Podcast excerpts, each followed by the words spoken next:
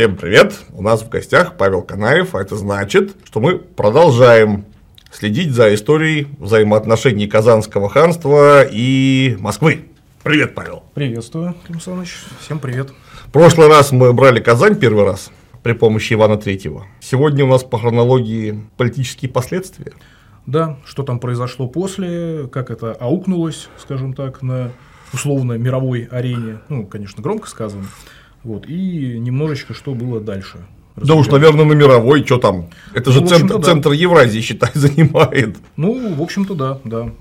По крайней мере, узнали об этом и в Риме, и в Милане. И даже Венеция отреагировала определенным образом. Вот об этом мы и поговорим. Потому Отлично. что в прошлый раз немножко мы не успели. Сказали только, что Казань взяли, Олегам князь сдался 9 июля, выехал на, на милость воевод, сдался, и все, и оборвали. Вот сейчас поговорим о последствиях. Отлично, давайте говорить о последствиях. Как летопись рассказывает нам Воскресенская, того же лета, июля в 20, приди весь к великому князю, что город Казань взяли воеводы его, а царя поймали и пригонил с той вестью не кто-нибудь, а аж князь Федор Хрипун Риполовский. То есть это тоже о многом говорит. Это второй воевода похода, да, то есть всего. Вот. Ну, все равно, что представить, там, я не знаю, какой-нибудь маршал Рокоссовский сам, сам поехал в ставку. Начальник штаба. Да, началь, начальник штаба сам поехал э, в ставку докладываться, да, потому что это было очень важно. Вот. И, собственно, вот э, так, такого ранга даже гонец отправился в Москву. Это, опять же, тут нужно э, пояснить, потому что наверняка ведь не все же в курсе, как были организованы командные кадры в России того времени. А именно, если был, было некое предприятие, в котором участвовало больше одного полка, над всеми назначался большой воевода, и у него был коллега, второй воевода, который, если что, должен был заменить выбывшего товарища. И в каждом полку было по два воеводы, там главный воевода или большой воевода большого полка и второй воевода большого полка, ну и так далее, там правые руки, левые руки, то есть такое коллегиальное было управление, поэтому второй воевода всего похода это не второй воевода отдельного полка, это важно, это второй человек вообще в войске. Да, это второй человек войск. Ну и там у всех воевод тоже была своя иерархия. Она, ну, мы отчасти об этом говорили, когда местничество упоминали. Первый, понятно, первый воевода большого полка, потом, значит, его этот, второй воевода, потом воевода сторожевого полка, и дальше уже левой и правой руки. Это вот как бы по нисходящей. Соответственно, в зависимости от местнических рангов они назначались. Вот, иногда очень сильно спорили, почему кого-то назначили выше, кого-то ниже. В общем, это было очень э, такое событие знаковое, важное, поэтому вот такой человек и отправился в Москву. Ну и в Москве, конечно, очень бурно это все отмечали. В летописи отмечают всякие разные молебны, награждали бояр, князей, жаловали и так далее и тому подобное. И отправились в посольство. Причем посольства отправились с этой вестью не только к ближайшим соседям, ну и, да, и не только к ближайшим соседям, а в принципе в страны, державы, с которыми поддерживались дипломатические отношения, поддерживались давно торговые отношения, ну или не очень давно, как, допустим, Османская империя. Вот, то есть это, понятно, там э, татарские и другие страны, это э, Крым, Ага и так далее. Это Османская империя, Турция, Ливония. Вот. Но также были отправлены посольства в Рим, в Милан и в Венецию. Вот. Причем Венеция, она, в принципе, даже как-то отреагировала, потому что, опять же, турки, они очень сильно из известные свои действия, да, они, в общем-то, вредили торговле, да, поэтому, в принципе, на Волжский торговый путь даже Венеция э, кое-какие виды имела. Вот, правда, честно, сложно сказать, по-моему, в результате как-то особо ничего из этого не сложилось, но тем не менее, то есть определенная реакция была, тем более, что там и через Софию Палеолог тоже были э, контакты и с Венецией, и с, и с Ватиканом.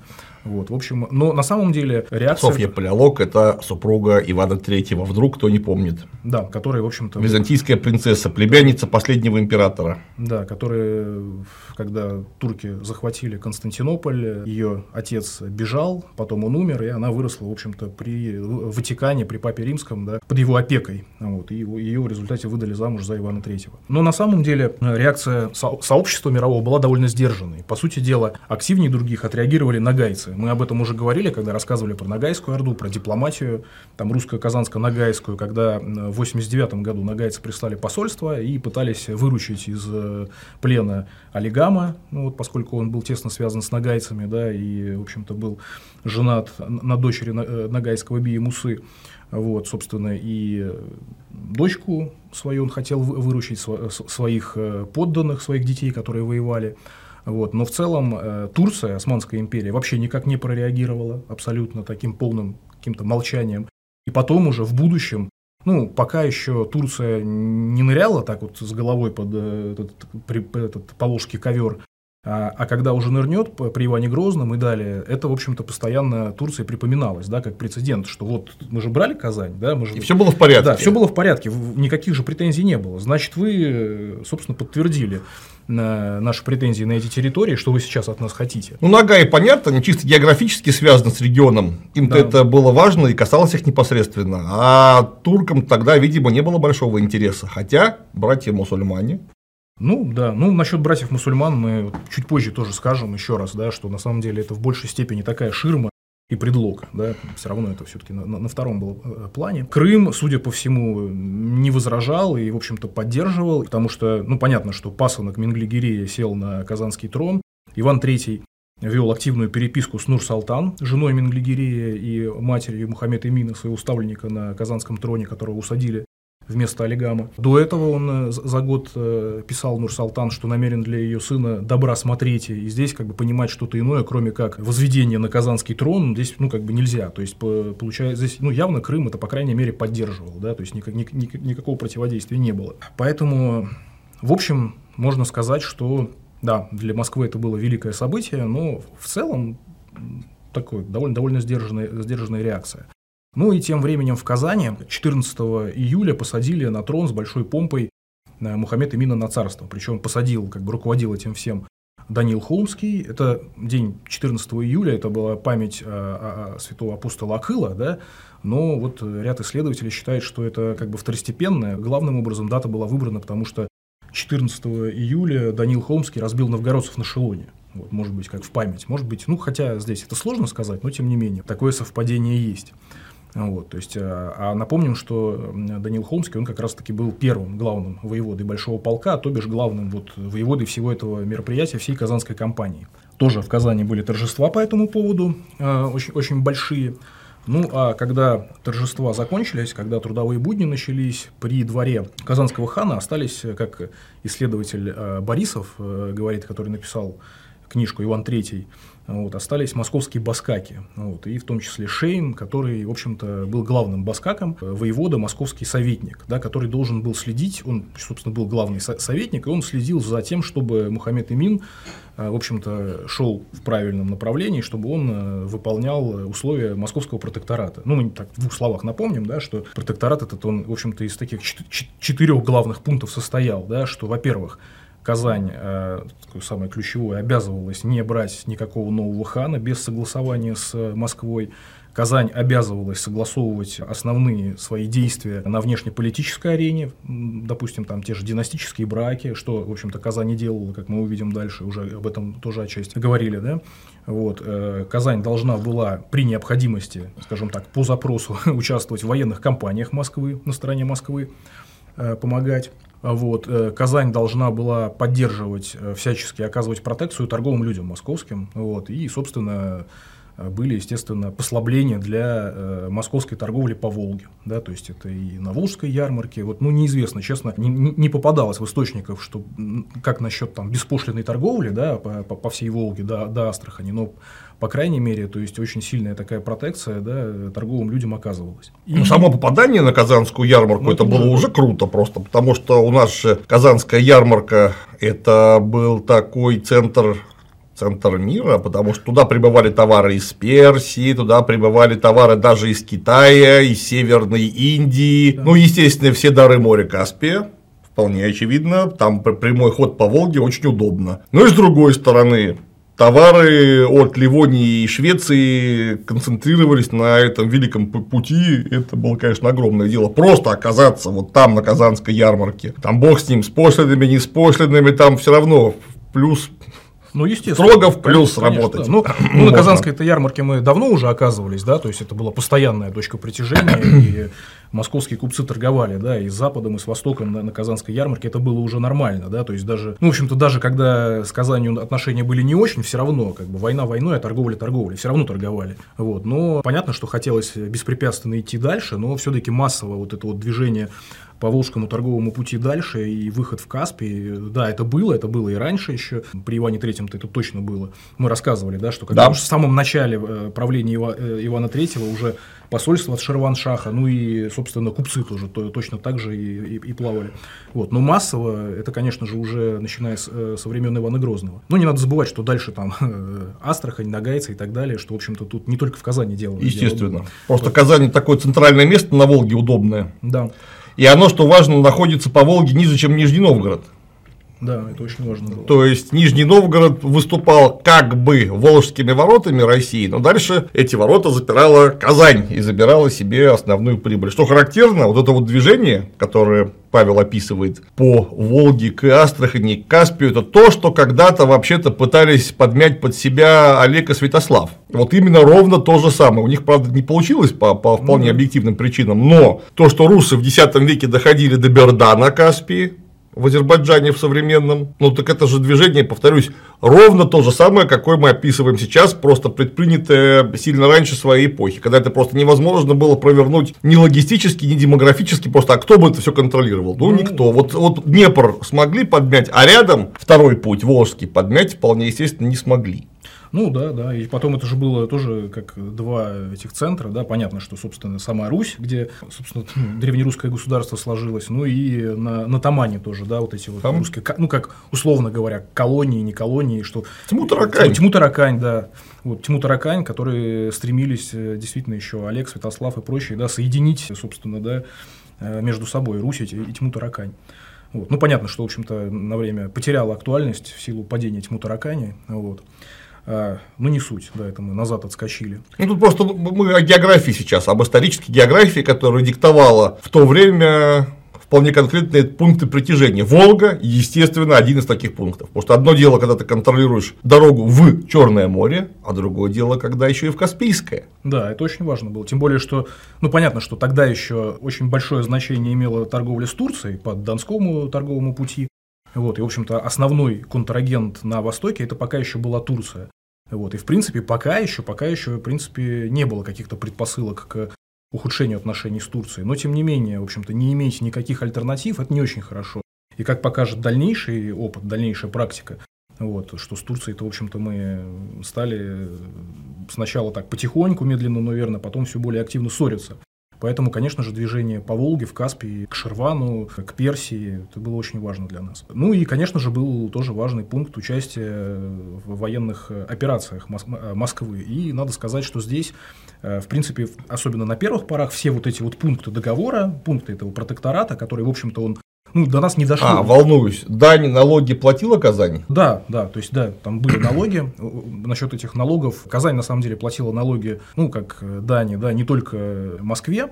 Э, А, да, и, и потом еще тоже, когда там Василий Третий э, снова восстанавливал протекторат, снова тоже да, вставали вот эти вот пункты возобновления этих, причем они в некоторых источниках оброки почему-то называются эти налоги, платили и нагайцам в том числе, причем там есть в источниках сколько там э, кадий меду, сколько, ск- сколько мехов и так далее, то есть в принципе здесь, ну, Казань, да, то есть, естественно, определенная дань платилась, но каких-то вот именно регламентированных, скажем так, размеров эти- этих даний, да, вот в источниках нету, да, то есть э- этот вопрос периодически всплывает, вот, но здесь вот трудно сказать. Ну, понятно, что нету каких-то документов. То, что мы имеем по этому периоду, это в основном упоминания в летописях в первую очередь, да, в летописях каких-то там, ну, понятно, да, что в посольской документации тоже об этом как-то не говорится. Поэтому, да, что-то платили, но что именно сколько, здесь сложно сказать. А взамен, да, что же она получала взамен? Да, взамен она получала, во-первых, определенную протекцию, но все-таки не каждый, кто-то все-таки 10 раз подумает, прежде чем связываться с тем, у кого есть довольно такой сильный старший брат, как минимум, да, хотя напомним, что в дипломатической практике формально Казанский хан считался братом, да, и сам Иван III называл сын брат, то есть сын это потому, что он был ему нареченный сын, как бы он его, грубо говоря, усыновил, когда еще э, он жил в, ну, когда он еще он принял его и пожаловал ему и города Кашару и, и, и прочее, и когда он вырос, э, у, у него, в общем-то, у Ивана III под крылом и был воспитан среди русских, а брат это, в общем, дипломатическое такое да, соотношение, то есть формально. Но на самом деле, конечно же, здесь э, он был, в общем-то, ну, вассалом. Можно сказать, да, что полноценным вассалом. Во-первых, взамен получали протекцию, во-вторых, Казань сохраняла полную практически свободу действий во внутренней политике, то есть действительно в, во внутреннюю кухню Москва не особо лезла, да, то есть и в принципе такое скажем так, э, первое закручивание гаек, да, которое приведет потом уже, ну, это мы вперед немножко заглядываем, которое приведет как раз-таки тоже в том числе к недовольству, это как раз-таки с приходом Шаха Али, да, вот этого того самого Шагалея, это первый вот этот вот кризис династический после смерти, во время болезни и смерти Мухаммеда Имина. Вот, тогда уже начнут вмешиваться, да, то есть э, военное присутствие внутри Казани, московских войск, контингентов, да, которые там охраняли хана, увеличится, и это, конечно, вызовет очень большое недовольство.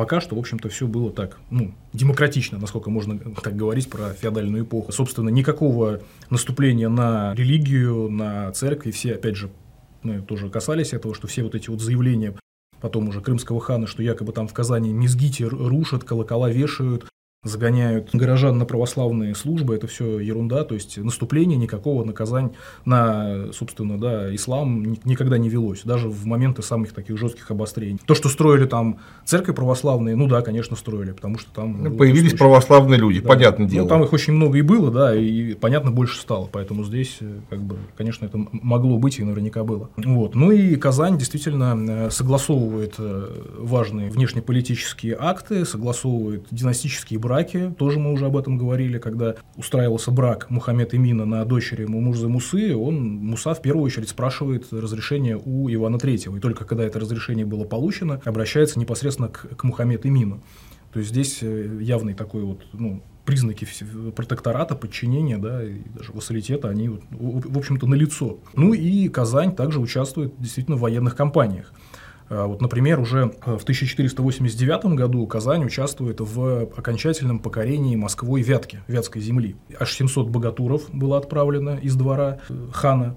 Вот, и это потом очень сильно аукалось Мухаммед Имину, и вот восточные, провосточные аристократы, вот восточный блок постоянно ему это пеняли, потому что ну, раньше Вятка была сферой интереса Казани, потому что Казань тоже какое-то время, ну, на какое-то время установила контроль над Вяткой и даже собирали дань с. И Вятка все время лавировала, приходилось постоянно лавировать, они были между таким московским молотом да, и казанской наковальней, ну или наоборот, как, как угодно. Вот, поэтому тоже то, что мы рассказывали про 69 год, компания Ивана Руно, когда им приходилось открещиваться от участия в московской компании, потому что ну, они просто понимали, что здесь наступит ответственность со стороны казанцев, да, и когда им приходилось говорить, что мы да, присоединимся, если хотя бы удельные князья, братья Ивана Третьего будут лично участвовать, что типа, что это не какой-то там... Частная инициатива. Частная инициатива, лих, лихой набег ушкуйнический, да, а что это вот, извините, это государственная военная компания, и мы уже, в общем-то, да, должен защищать сам великий князь. Вот, поэтому, да, в 89 году, и, в общем-то, для многих это такое клеймо на, на, на Мухаммед Имини, такое закрепилось для многих клеймо такого коллаборациониста условно говоря. Потом ведь после этого стало возможно Пермь полноценно колонизировать, да. потому что Вятка открывает ворота туда дальше на север. Да, Пермь, ну и дальше и, и, и Сибирь и так далее и тому подобное, потому что ну и первый э, поход даже в сибирский это предел дальше, это, по-моему, 83 год, если не ошибаюсь, это через три года после вот стояния на Угре. Да. Да, да, это было очень важно все. Ну, собственно, и во всех вот этих вот конфликтах с Казанью мы прошлый, прош, прошлый ролик, да, мы говорили, когда только вот началась казанская кампания, войска отправились, и еще не до конца была покорена э, Вятка. Вот, а на Вятке там тоже была ситуация похожая чем-то, как и в Казани, как и в Ногайской Орде, потому что там тоже была своя аристократия, своя верхушка, да, которая, условно говоря, была расколота на два лагеря, то есть промосковский и антимосковский там, антимосковские хотели какую-то там автономию, независимость, э, только, ну, понятно, что это утопия, потому что ну, как можно, будучи окруженными, так, окруженным такими сильными соседями, сохранять от, от них независимость? В любом случае при, придется просто выбирать сторону. Поэтому здесь э, тогда тоже, видимо, представители этого антимосковского лагеря взяли верх и напали на Устюг. И пришлось, в общем-то, с замеряться. Поэтому покорение Вятки это было очень важно. Да? И поскольку раньше это был такой один из важных регионов интереса, в том числе Казани, вот ну, Мухаммед Имину об этом пеняли. Дальше, значит, в 1491 году на Крым снова нападают Ахматовичи. Сейд Ахмат, один из сыновей Ахмата, вот, Большая Орда, то есть это такое постоянное э, противостояние да, Большой Орды не только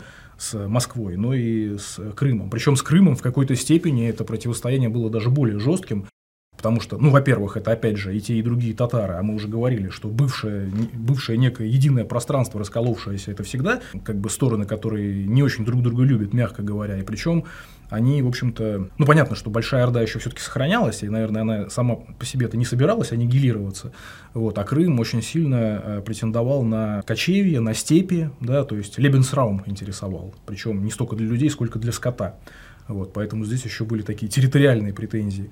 Вот. Ну и, соответственно, Большая Орда, остатки, да, это агонизирующая Большая Орда очень сильно этому противостояла. Вот. И, как в прошлый раз мы говорили, даже удалось э, там, на меньше, чем на год, правда, изгнать Менглигерея. И здесь вот снова сыновья Ахмата Ахматовича напали на Крым. Вот. И э, Москва, э, ну, собственно, московские силы, э, касимовские татары со стороны Москвы тоже, и плюс Мухаммед Имин тоже направляет войска. Вот. Естественно, очень быстро, в общем-то, большеордынцев выбили, они вернулись в свои степи, в общем-то, ничего, ничего не добились этим нападением. И на самом деле тоже вот это вот участие, э, ну, то, то что мы говорили, да, про, про братьев-мусульман, да, то есть вот это вот участие в, э, в этом походе против большеордынцев потом тоже поднималось так на щит Восточным блоком, что, мол, это вот нарушение единства братьев-мусульман и братьев-татар, да, что вот э, мы же говорили, да, то есть э, вот сейчас это, а кто, кто скажет, что завтра будет? Завтра, может быть, в Казани начнут притеснять э, мусульман, татар и так далее. Но тоже здесь это очень странно и очень, ну, такие двойные стандарты, потому что помогали это, в общем-то, тоже братьям-мусульманам. Крым то есть, чем, чем крымчане хуже, чем э, большеордынцы? Вопрос. Вопрос. Ну, потому что восточный лагерь, да, они, в общем-то, дружили с большой, с большой Ордой. Вот, э, в принципе, с, с теми силами, которые были заинтересованы в работорговли восточной. Поэтому здесь как бы вот, вот эти вот хорошие мусульмане, а эти вот не очень. Поэтому вот, вот так вот. Ну там с точки зрения международного пиара любое участие было бы неправильным или для этой стороны, или для этой стороны. То есть угодить, насколько я понимаю, всем тут было просто Конечно, невозможно. Естественно, да. Ну и как всегда, вот эту конфигурацию, опять же, про, про то, что некоторые говорят, что очень был важен религиозный факт. Ну, действительно был важен, тут ничего не скажешь. Но начиная даже и вот с, даже с битвы под Алексином 71 э, года года, когда уже складывается у нас союз с Крымом, и стояние на Угре, когда мы видим вот большая орда мусульмане, да, и, и, и Литва против Москвы и, и Крыма, да, то есть вот, ну, как бы там э, э, литовские, допустим, там эти э, кафиры, да, они, в общем-то, ну, не такие плохие, как братья-мусульмане, допустим, да, крымчане, крымские татары, поэтому здесь мы понимаем, что политика, она все-таки все равно была номером один. А ну, мне тут кажется, что все религиозные уже в такого рода больших мероприятиях аспекты использовались в первую очередь как пропагандистские Конечно. направления, пропагандистские точки. То есть, вот если у нас мусульмане, то через мечети просто можно всем сообщить, что это вот мусульмане неправильные, Конечно. которые дружат не с тем, с кем надо, ну и наоборот, и наоборот. а эти мусульмане правильные и дружат с тем, с кем надо. Да. Как потом уже при Иване Грозном, там же была, в общем, симметричная история. Ну да, да, то есть это, в общем-то, да, такая история постоянно повторяющаяся. Вот. Ну а что касается судьбы э, героев этого всего процесса, да, то есть понятно, что посадили Мухаммед Имина, а хана Алигама вместе с супругой, с той самой Каракуш, э, которая тоже была, ну, которая, которая была дочерью Ямгурчи Нагайского бека, вот, их э, заточили в Вологде. Мать Э, ханшу Фатиму заточили в Каргополе. Там она, собственно, и умерла своей смертью. Вот. Каргополь, это где у нас? Это где-то рядом с ты, Белоузером. Ты говори, говори, я просто сейчас посмотрю у карту. Угу. В принципе, судьба многих, конечно же, печально сложилась. Хан Мухаммед Эмин в результате так и умер. Вот, а, значит, его братья, э, вот Мелик Тагир, как считает э, историк Константин Базилевич, вообще был убит в неадстве. Есть такая версия. О, на Онеге же это, господи. Да, на Онеге, ну да, точно. И на самом деле вот этот вот момент э, с тем, кого там заточили, кого не заточили, очень интересно. Вот мы уже упоминали в художественной литературе, как это нашло отражение, такой роман э, «Басурманин», да, про того самого врача, который обещался вылечить, э, немецкого врача, который обещался вылечить Ивана Младова, старшего сына Ивана Третьего, от камчуги в ногах, но не справился, и которого обезглавили на льду Москвы-реки. Вот. И там есть такой, э, он там, собственно, этот Антон, лекарь, вот он там главный герой. Там есть такой момент, когда Иван III э, берет этого Антона, немецкого лекаря, и везет в казенный дом. И там в этом казенном доме, в одном, да, в Москве, в одном, вот соседних, ну, прям в соседних камерах все гниют враги. То есть там и Марфа Посадница гниет, там, э, э, собственно, Олигам с братьями, что вот э, Иван Третий, он не казнил. Зачем ему казнить? Он как бы милостиво сохранял жизнь своим врагам. А на самом деле он просто их вот гноил за стенках. Ну, типа как вот этот Фердинанд, да, э, неаполитанский, да, который таксидермических чучел делал из своих врагов. А этот он не, не таксидермических чучел, а он просто вот такой вот живой зоопарк. А кому надо припугнуть, он вот э, привезет в... Водил показать. Да, водил, водил показать, что вот, вот так вот. Ну, на самом деле это такая Забавно, конечно, но не имеет ничего общего с реальностью, потому что, во-первых, естественно, в одном казенном доме он никого не собирал, как мы сказали, да, то есть в Вологде заточили Олегама с женой Скорокуш, матушку его в Каргополе, э, там э, Мелик Тагира, Кудайкула еще где-то, да, то есть они там все в одном месте все не сидели. Это во-первых. Во-вторых, э, судьба-то у них была разная совершенно, да, то есть, да, Олегам умер в заточении, Фатима, матушка его, умерла в заточении, но, как мы помним, Каракуш в результате была не просто выпущена, да, она была выдана замуж за Мухаммед Имина и стала э, очередной казанской ханшей. Вот. Э, дети э, Мелек Тагира, который, возможно, был убит в заточении, их тоже выпустили и крестили в православие. Кудайкула, как мы знаем, тоже его выпустили, э, крестили в православие, он получил имя Петра, и в результате в 505 году он женится на сестре Василия III, Евдокии, а потом уже во время там, Крымского смерча он будет э, выполнять роль его царя, условно говоря, да, то есть он будет наместником в Москве, в то время как Василий III будет в военном лагере там, во Владимире и, и, и так далее. То есть э, судьба была разной, да, и причем тот же Кудайкул, царевич Петр, он прожил потом очень долгую, долгую жизнь, то есть уж явно ему там здоровье особо в, в заточении не портили, это не было, его не держали в порубе, да, то есть это было такое, ну, как бы почетное заточение. Ну, и такая была версия, на долгое время она везде цитировалась, историка Зимина, что этот э, Кудайкул, брат э, Олигама, сын ну, Фатимы, Ибрагима, что он такой был как бы претендент, тоже один из возможных претендентов на казанский трон, такой своего рода возможный удельный князь казанский. Но, конечно, вряд ли сейчас уже это оспаривается, потому что иначе его бы, его бы вряд ли, конечно, крестили бы в православие. То есть здесь наоборот, его крестили в православие, так же, как крестили в православие сыновей вот этого Мелектагира, там один, одному имя Василий дали, другому не вспомню. Наоборот, всех вот этих вот э, родственников Олигама, его вот э, представителей этого лагеря, их специально, тех, кого не казнили, их э, как бы устранили из борьбы вот таким способом. Потому что для казанцев э, перекрещенные, ну, это все, это вероотступники, коллаборанты, условно говоря, конечно, в кавычках. Дальше можете не рассказывать, Дальше можете как не рассказывать. Да, все, они, они уже в любом случае, то есть Иван III, Василий III, он, э, ну, только если бы с ума бы они сошли, могли бы сажать их на трон, потому что... Ну, какой смысл? Да, проще там крестьянина какой-нибудь на трон посадить, но чтобы он, по крайней мере, не был вероотступник. Здесь как бы все, они как бы не рукопожатные. Поэтому вот так вот. Что касается, собственно, Мурс, Агланов и прочих, которые участвовали во всем этом на стороне Олигама, то казнили далеко не всех. Да? То есть, э, Воскресенская летопись сообщает, да, что первым же делом, первой волной казнили, вот, но многие присягнули Ивану Третьему, и как, собственно, его дети, вновь нареченные вернулись в Казань, да, и сохранили свои владения, то есть, э, в общем-то, далеко не все. То есть, горе, конечно-то, побежденным-то горе, но вот те, кто гибкость проявили, тем спасения. Ну, а на кого же было опереться? Ну, учитывая, конечно, учитывая что военная оккупация такого размера территории тогда была слабо представима, да. то опираться на данной земле и управлять ею можно было только при помощи местной знати, которую нужно было инкорпорировать в состав собственной знати. Да, так и произошло. И даже более того, позже, когда уже Иван Грозный присоединит Казань, точно так же и произойдет. То есть большинство э, тех, кто, ну, по крайней мере, те, кто прям яро не выступал против Москвы, они, в общем-то, все свои владения сохранили, все, в общем-то, было для них нормально. Вот. Но, как мы сказали, с установлением первого протектората прорусская партия набрала очень большую силу и вышла на первый план. Но противники политические, Восточный блок, он же никуда не делся, и они не дремали. И вот в том числе использовалась вот такая риторика, да, что посмотрите, как так можно, как раз-таки очень сильно педалировали на вот этот религиозный аспект, э, педалировали на вятку, ну, такой позорный эпизод, да, что как же так можно, мы сами должны вяткой владеть, а тут мы помогли Москве, да, на вот эти выступления 91 -го года против Большой Орды и так далее и тому подобное. Вот. А тут еще в 90-м, ну, в 90-х годах Мухаммед Эмин э, женится на той самой, э, а нет, сначала он женится на дочери Мусы, вот, и снова влияние нагайцев усиливается. Вот, потому что, ну, понятно, что нагайцев так было много, а так их еще больше становится при дворе.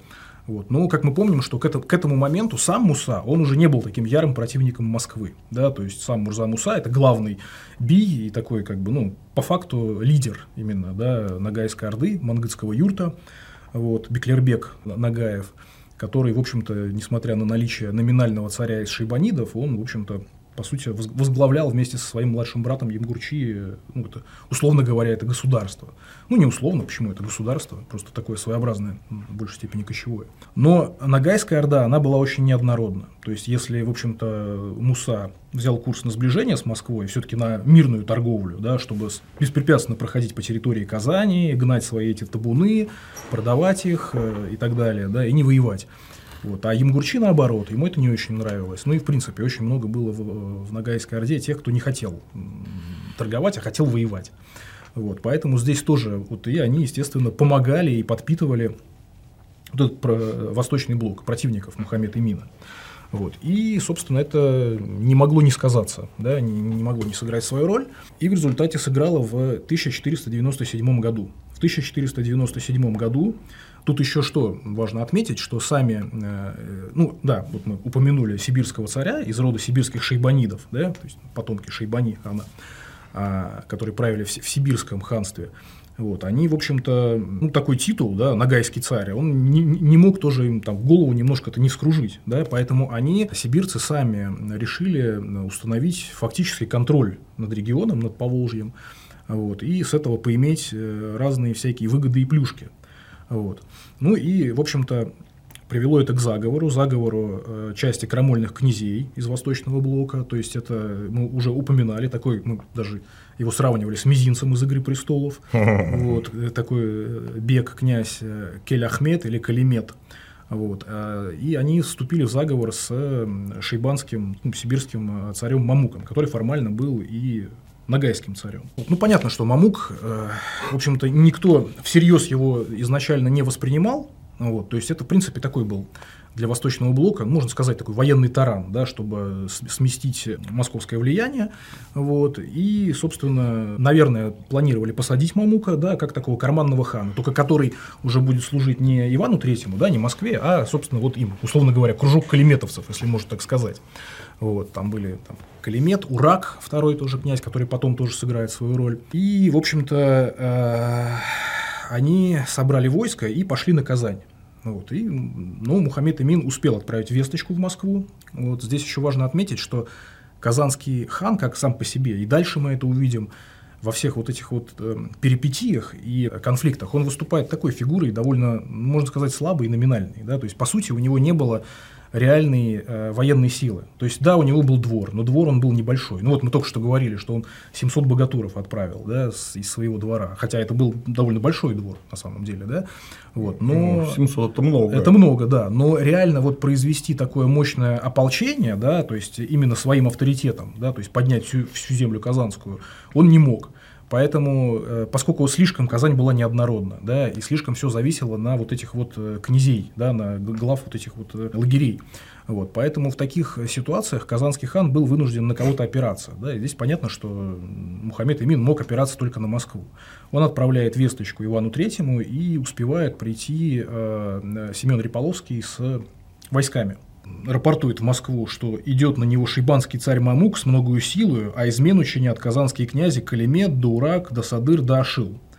Вот, Семена Реполовского он послал и с силой многих детей боярских, двора своего и понизовных городов, дети боярские, новгородцы и муромцы.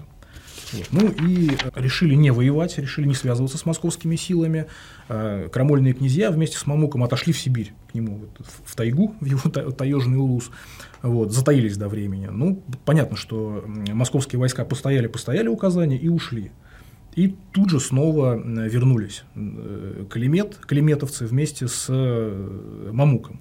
И здесь уже э, Мухаммед Имин не успел весточку отправить, не успел получить помощь из, из, из Москвы, и его, в общем-то, сместили, он еле-еле успел убежать в Москву.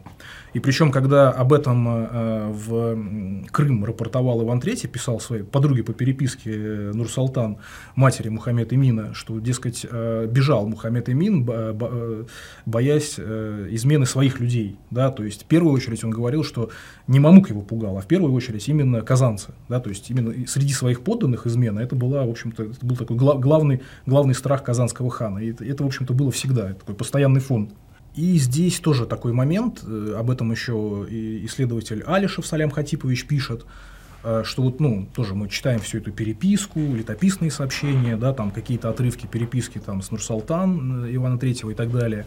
Вот. И здесь мы видим, ну, опять же, да, вот такой слабой позиции хана первая, и упоминаются, в общем-то, горстки высших феодалов. И как вот он пишет, что казанское большинство практически не видно. Э, и не слышно. Но здесь речь, естественно, не о Казанке Шелер, да, или там Казанке шоссе.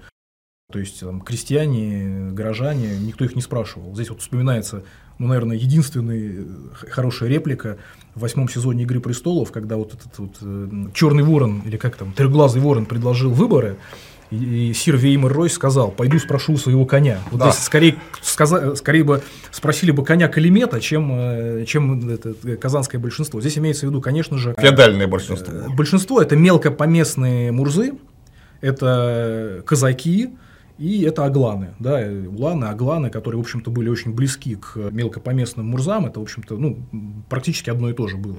Вот. Но это был самый э, такой как бы многочисленный военный элемент, и они могли сказать свое веское слово. Вот. И дальше мы потом будем говорить, э, даже некоторые уланы умудрялись э, войти в состав дивана, да, хотя формально они даже не принадлежали именно... Диван – это совет. Это совет диван, это совет министров. Вот. Карыча, да, это по сути министры и так далее. То есть, да, хотя формально они, да, они, в общем-то, пользовались практически теми же самыми правами, что и Мурзы, у них тоже были свои поместья, да, на которых сюргалы, вот, но ну, кто-то их причисляет к знати именно, кто-то даже, некоторые исследователи даже не причисляют их полноценно к знати. Это такое высшее военное сословие, э, такая гвардия. Вот, ну и, и поэтому здесь они, в общем-то, могли бы, э, если бы хотели сказать свое веское слово, и периодически говорили. Тут, в общем-то, вплоть до ну, просто военной силой организоваться или потребовать Курултая, да, то есть не надо забывать, что все-таки сохранялся такой орган, э, который периодически, сословное представительство, которое периодически собиралось.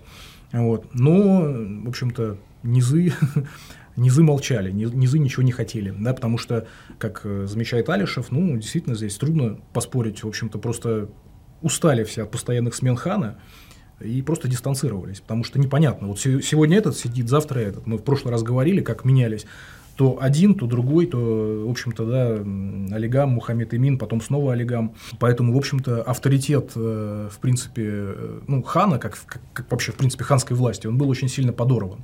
Вот, поэтому, в общем-то, особо мы не видим здесь участия вот этого большинства казанского.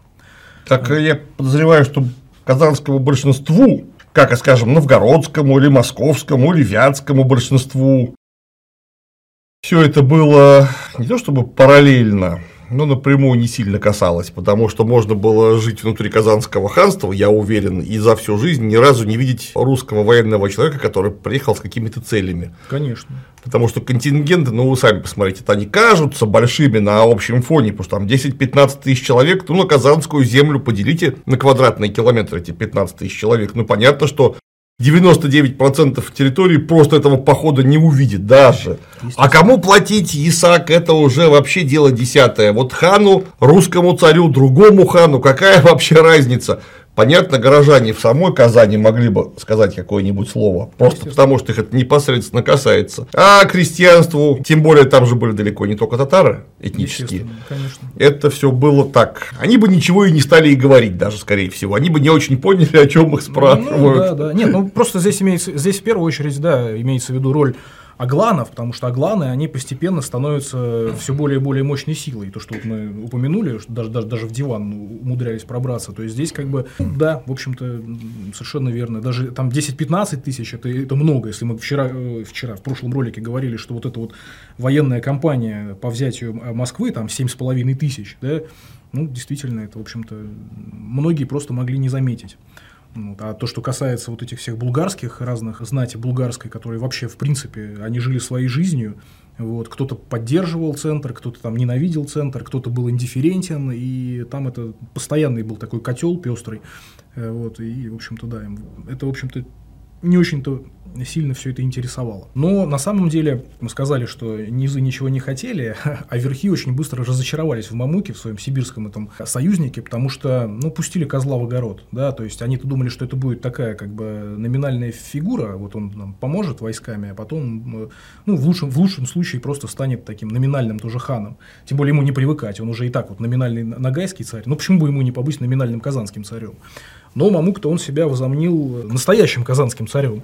Вот. Во-первых, он взвинтил все налоги и пошлины, просто там безбожно. Он начал захватывать э, владения, да, вот, э, сюргалы захватывать земли.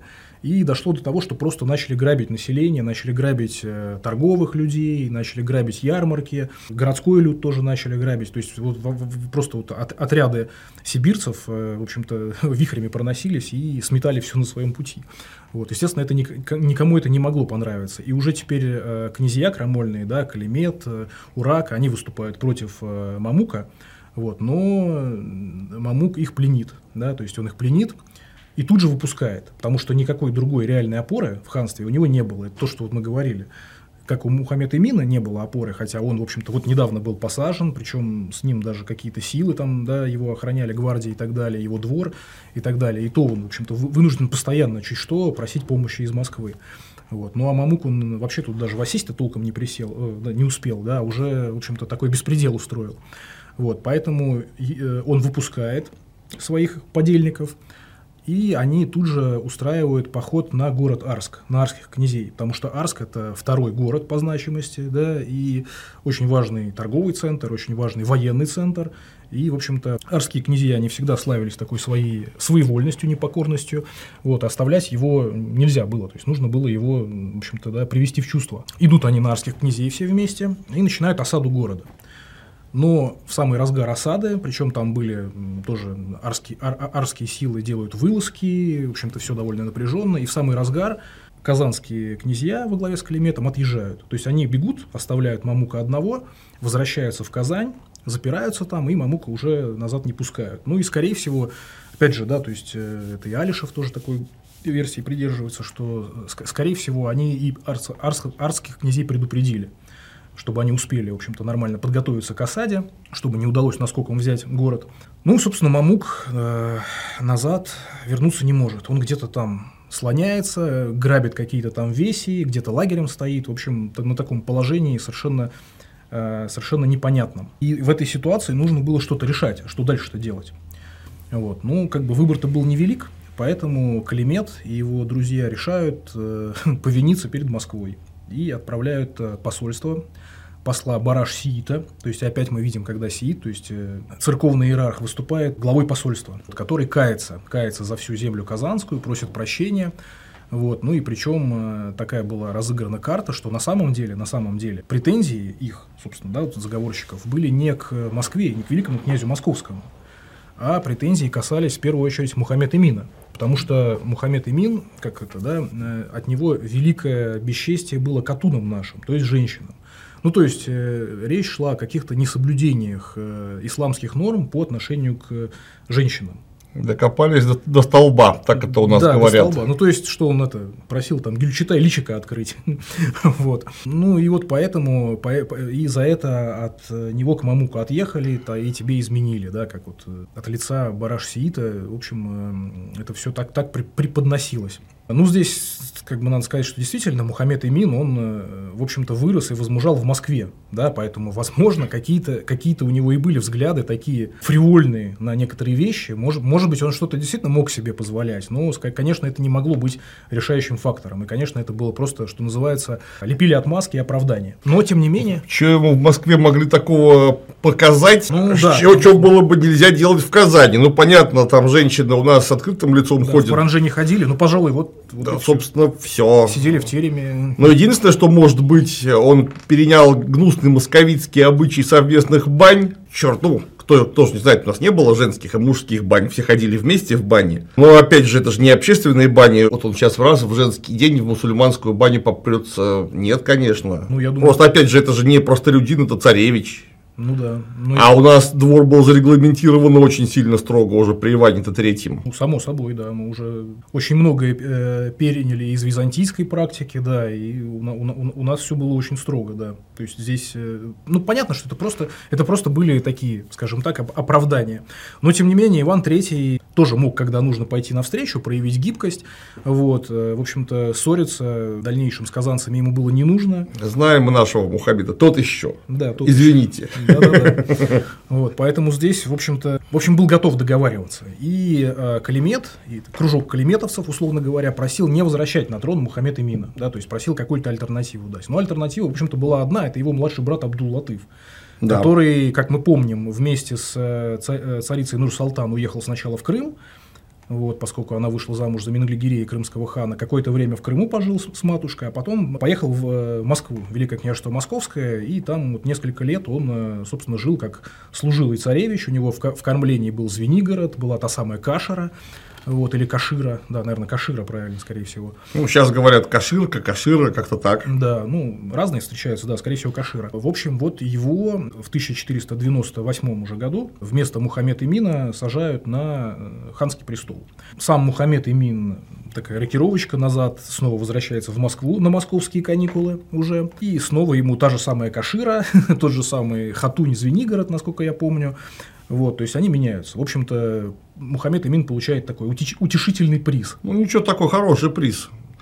Если посмотреть на духовную Дмитрия Донского, где буквально поименно поименованы все места Московской губернии, которые который прилично оставить своим родственникам в качестве наследства, Звенигород, кажется, на втором месте находится по богатству. Ну, сейчас, сейчас боюсь соврать. Ну, там Серпухов. Э, Серпухов на первом на месте. Первом, Я не помню, на втором месте кто, Дмитров или Звенигород? По-моему, Звенигород все таки Наверное, Звенигород, да. Да, нет, это очень неплохие, неплохие кормления, да, очень неплохо покормиться можно было с ним, с них, поэтому, в общем, да. Никто в, в накладе не остались. Ну, кроме Мамука разве что. Калимет э, тем более в накладе не остался, потому что он э, умудрился не просто избежать какого-то наказания за измену, за прямую измену, да, и выступление против Москвы.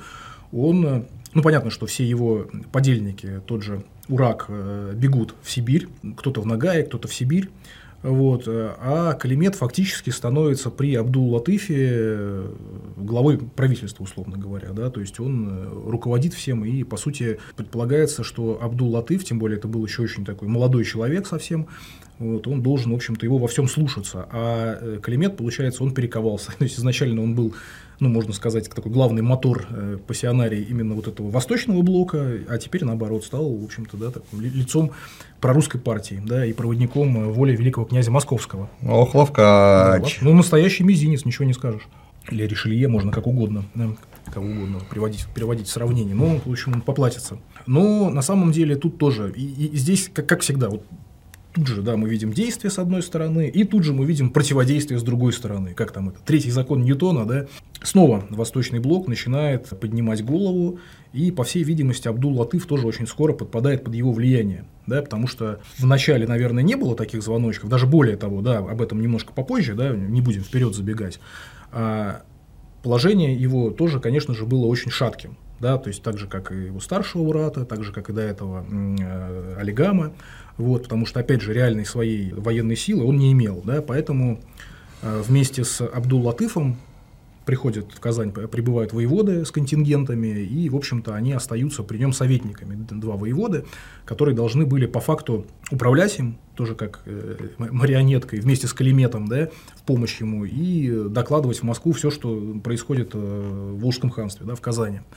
Вот. И на самом деле эти вот силы дополнительные, они, в общем-то, помогли, сыграли свою роль потому что вот эта вот казанская, ногайско-сибирская эпопея, она имела свое продолжение, да, то есть даже нет, вот сначала, понятно, воеводы, э, советники, вот, у них сначала не было каких-то таких вот контингентов, да, но уже в, 90, э, в 99 по-моему, году снова уже теперь не Мамук, потому что Мамук э, по дороге из Казани умер, да, и по дороге умри. Ну, видимо, очень сильно расстроился. Источники умалчивают, почему он умер. Но у него был брат Агалак, царевич. Вот. И вскоре, в 99-м, по-моему, году, уже Агалак идет на Казань, вот, вместе с Ураком, который бежал, э, собственно, к, к, шейбанидам. Да, то есть он, в общем-то, его подбил на, на такое мероприятие. Вот, тогда из Москвы, снова, опять же, снова э, запрос в Москву, тревога, запрос на помощь, э, при, приходят московские воеводы, войска, э, значит, Агалака с Ураком выбивают из Казани. А, они возвращаются к себе и оставляются вот такие ну, контингенты на всякий случай. И эти контингенты на самом деле э, не лишние были, потому что уже в 1500 году теперь уже вроде как бы друзья Москвы. Муса вместе с Ямгурчи нападают на Казань потому что они э, увидели, что Москва очень сильно занята, а мы напомним, что это как раз 1500 и 1503, это Битва очередная... при Ведроше, 1500 да, год. Да-да-да, битва при, Вед... да, при Ведроше, это очередная порубежная война с Литвой, та самая война, в ходе которой э, нам отошли значительные там территории, там, Гомельские, Брянские, Новгород-Северские земли, вот, и, в общем, решили воспользоваться тем, что Москва вряд ли сможет быстро помочь, быстро прислать какие-то контингенты, а, нападают. Но на самом деле, да, запрос в Москву, естественно, был отправлен, но Москва не помогла. Но Казань справилась, в общем-то, и сама, потому что успели организовать оборону, успели дополнительные укрепления в поле создать, там вырыть, насыпать валы, временные укрепления насыпать. Это все описано в ряде источников. И даже более того, подчеркивается участие самого Абдул-Латыфа. То есть, он, что он именно сам организовывал вот эту вот оборону да, и подготовку к обороне. Но, тем не менее, это, в общем-то, не очень-то ему помогло, потому что вдруг ни с того ни с сего уже в этом же году, нет, не в этом же, в следующем году, в 1501 году, Э, наш этот мизинец э, Калимет едет в Москву и э, жалуется на Абдул-Латыфа. Вот, мы даже сейчас процитируем, что наш мизинец про Абдул-Латыфа, что хан начал лгать и ни в, э, ни в какие делах не учинял управы чините, не учал управы чините, да и земле казанской учал лих быти. Вот, то есть очень такая расплывчатая э, формулировка, да, и, в общем, не, не раскрывается. Но сейчас э, ряд исследователей считает, что здесь сыграла свою роль, ну, понятно, что это давление Восточного блока, да, который снова стал, в общем-то, да, распространять свое влияние на хана. И хан отказался как раз-таки участвовать вот в этой войне с Литвой. Да, то есть, что, в общем-то, Иван III хотел привлечь казанцев, но казанцы отказались. И это как раз-таки могло спровоцировать э, недовольство Ивана III. Ну, а понятно, Калимет, он выбрал свою сторону, вот, и, в общем-то, он э, стал проводить московскую линию, поэтому он тоже это со своей стороны тоже подпитывал. Да? Вот. Ну и на самом деле реакция Ивана III была довольно жесткой.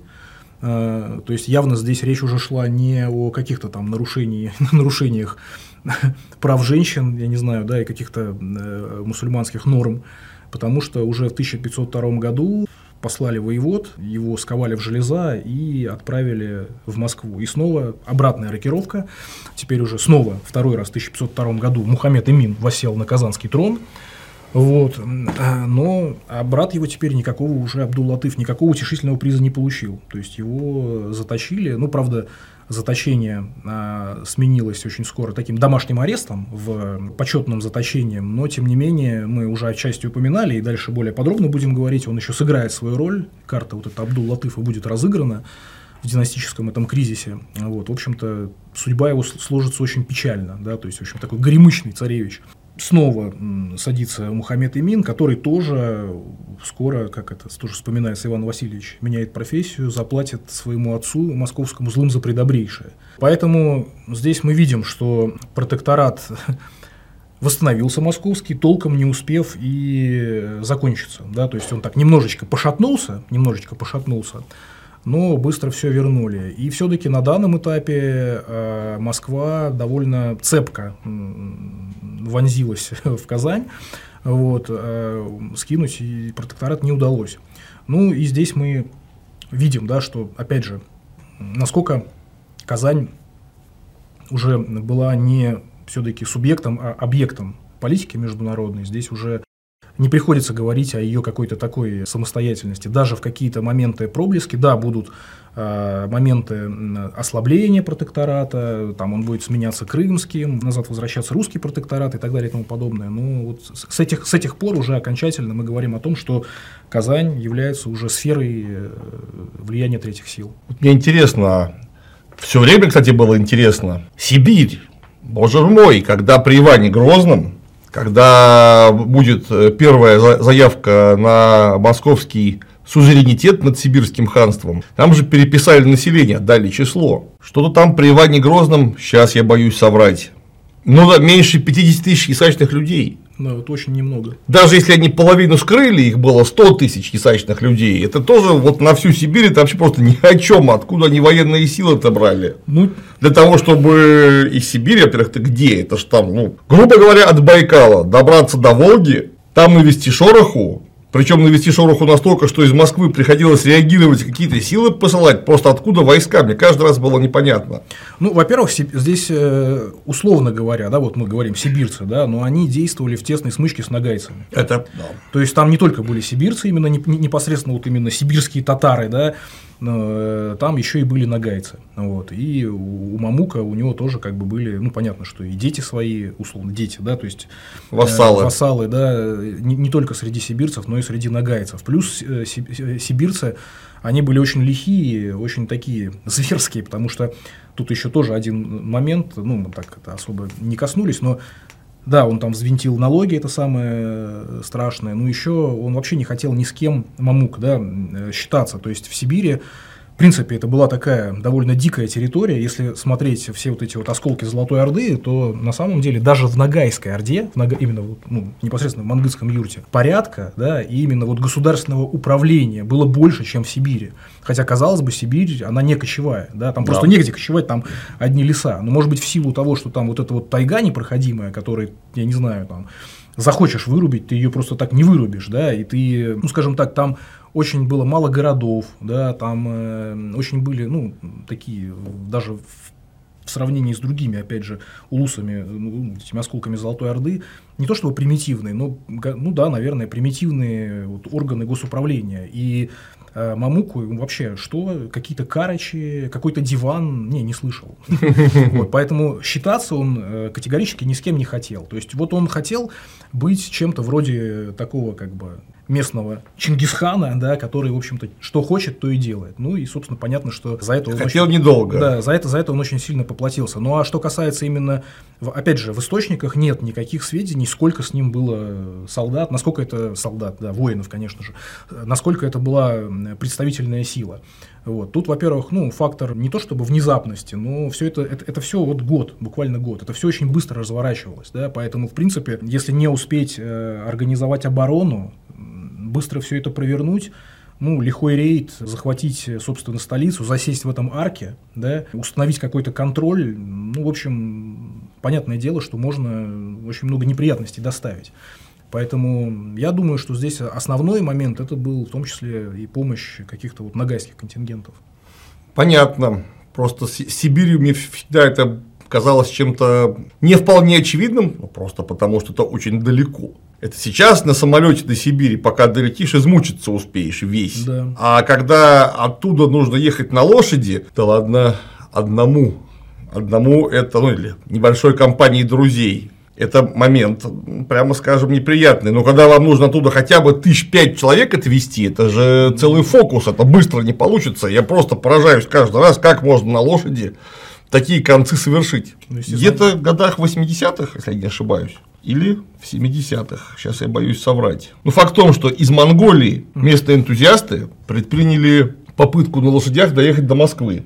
Ну, Ничего ну, повторив себе. дорогу воинов Джучи. Ну, понятное дело, да. Не смогли. Не смогли? Нет. А. Они проехали одно, но до Москвы просто не смогли доехать. Я, я тем более говорю, что это же было не военное предприятие, в них никто не собирался там стрелять, скармливать медведям и прочее. Они просто доехать не смогли на лошадях. Хотя это вот вроде те же самые монголы, те же самые кочевники, и что характерно, те же самые лошади. Вот что-то у них не срослось. Ну, опять же, у тебя очень э, классная серия роликов про э, конкисту на Дальний Восток. И мы там уже видим, что монголы, они вроде как бы те же самые, но уже далеко не те же самые. Они уже не такие лихие, и у них не, не удается то, что удавалось ранее, да, даже там во времена Баты, условно говоря. Ну, поэтому... Ну, все-таки, конечно, тут надо сказать, что монголам противостояли уже несколько другие силы, потому конечно. что когда ездил Джучи и Джучиды, Баты и батыйцы не было огнестрельного оружия банально, конечно. а тут оно уже не просто было, оно использовалось в полный рост на регулярной основе, это, конечно, сразу все балансы сил поколебал, потому что раньше страшнее кочевника вообще ничего представить себе было нельзя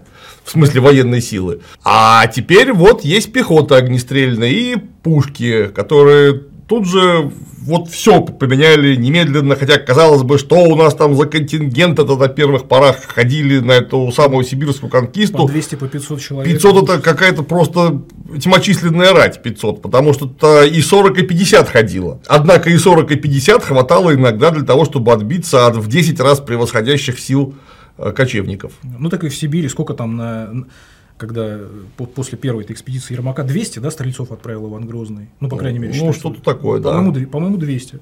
И это, да, это был представительный контингент. Там, там 200 при каких-нибудь двух пушках э, двухфунтовых, вот это прямо было орда настоящая. Ну и плюс, э, плюс, опять же, то есть эффект ну, такой относительной неожиданности, стремительности, плюс помощь нагайцев, плюс часть э, казанцев, которые, собственно, сами... Самая главная угроза, да, самая, самая главная внутри. угроза, да, вот феодалы, тот же Калимет и так далее, они, в общем-то, были главные моторы, главные заводилы, это были очень э, влиятельные и такие авторитетные аристократы, которые как раз-таки отчасти даже получше хана могли э, собрать значительные силы, то есть еще и плюс казанцы, да, это все очень быстро, вот такой вот снежный, снеж, ком. снежный ком такой набрался. Ну, да. понятно, Мамук просто в данном случае лицо, как лицо, лицо проекта. Лицо проекта, совершенно верно, только вот с языка снял. Это просто да. было лицо лицо проекта. Ну и, соответственно, его вот эта вот э, нелепая кончина и э, то, как все получилось, это еще тоже говорит, что сам по себе, сам по себе, он э, какую-то серьезную угрозу-то не представлял. естественно, если брать именно его силы сибирские, ну, они там, наверное, настолько